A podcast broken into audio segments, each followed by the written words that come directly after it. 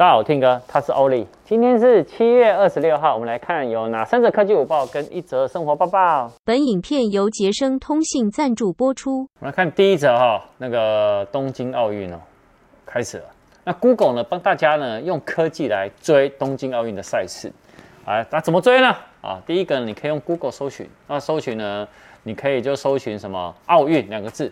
啊，就会出了相关你喜欢的赛事啊、运动啊、选手的最新的消息。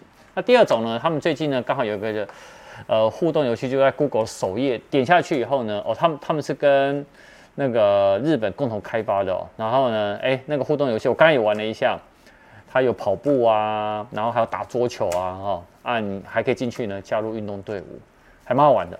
那再来呢，你也可以问呃，OK Google，干嘛？谁赢得呢？那个女子篮球赛冠军，哎，他就告诉你，或者是说，哎，你可以问说啊，哪一个是为冠军队伍？好，你都可以用 OK Google 来问。那再来呢，你可以用 Google Play 哦来去下载那个 Olympic 的官方的应用程式，或者是呢到 Olympic 的 YouTube 的官方频道，你都可以追东京的奥运赛事。我们来看第二则哈，升级 iOS 十四点七，哎，我已经升级好了，那到底会不会耗电？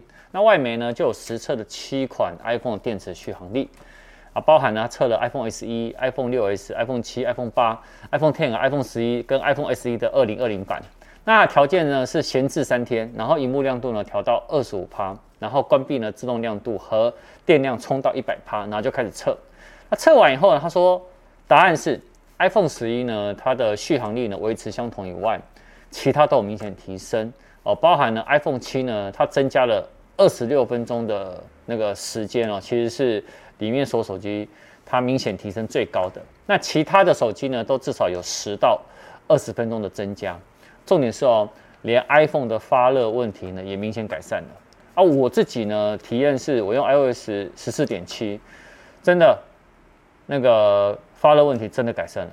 好，第三者啊，就是呃外媒说 iPad mini 六。它呢，除了会搭载 A 十五的仿生晶片以外，然后会有磁吸式的 Smart Connector，然后呢，并且呢会改用呢 Type C 的传输埠，那跟什么样？就会跟那个 iPad Pro 跟 iPad Air 4一样，好，反正因为那那个简单讲，它就是用 Type C 来充，其实蛮方便的。而且呢，它的正面的荧幕呢，屏占比会更大哦，八点四寸大小，但是呢，没有 Home 键的。那它在侧边呢，会像 iPad Air 4呢，会有指纹解锁的模组。那所以呢，现在外面就称它说它是性能直逼 iPad Pro 的版本。哦，其实这样很不错哈，因为你可以看到之前我跟那个廖辉拍 M1 的 iPad Pro 的十二点九寸的心得，他就是很想要有一个比较小的，所以我我猜阿辉应该就会买 iPad Mini 六了。那另外呢，AirPods 三哦，呃，外面也传出说，在下个月，就是八月份呢，开始大量投产啊，就是大量制造的意思啊。它代表呢，它要么就是配合 iPhone 十三呢九月发表，不然呢，就是也有可能会有另一场呢，就是搭配了新款的 M1 X 的 MacBook Pro 的十四寸或十六寸的那个笔电机种，然后同时呢在一起发表。那这也就是说，有可能呢，AirPods 三。